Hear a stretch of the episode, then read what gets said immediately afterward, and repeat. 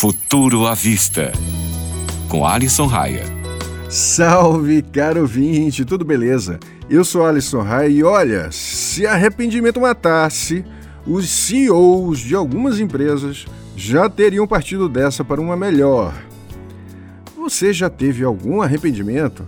Eu, particularmente, tenho de ter esquecido a minha carteira de bitcoins em algum canto e não lembrar mais a senha. Mas acho que o dono da Excite tá pior do que eu.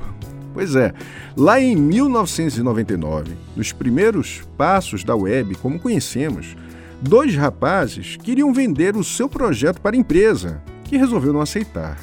A ideia é que o mecanismo de busca fosse comprado por um milhão, mas a oferta foi declinada mesmo com um desconto de 250 mil dólares. Hoje, aquele mecanismo se chama Google. É, e é uma das empresas mais conhecidas da história. Mas tem arrependimento de pessoas físicas também.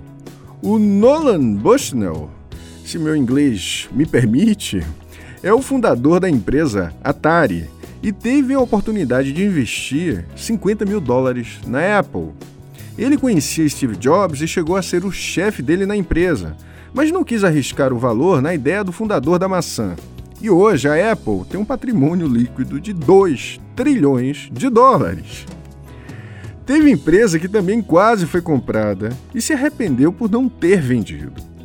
A Groupon, por exemplo, recebeu uma oferta de compra da Google no valor de 6 bilhões de dólares. Andrew Mason, fundador do grupo, não achou a proposta boa e resolveu abrir a empresa para o capital público. Três anos após a oferta, ele foi demitido e a empresa entrou em declínio. E você tem alguma história curiosa para contar? Manda uma mensagem para o meu Instagram. O endereço é arroba. Te espero por lá!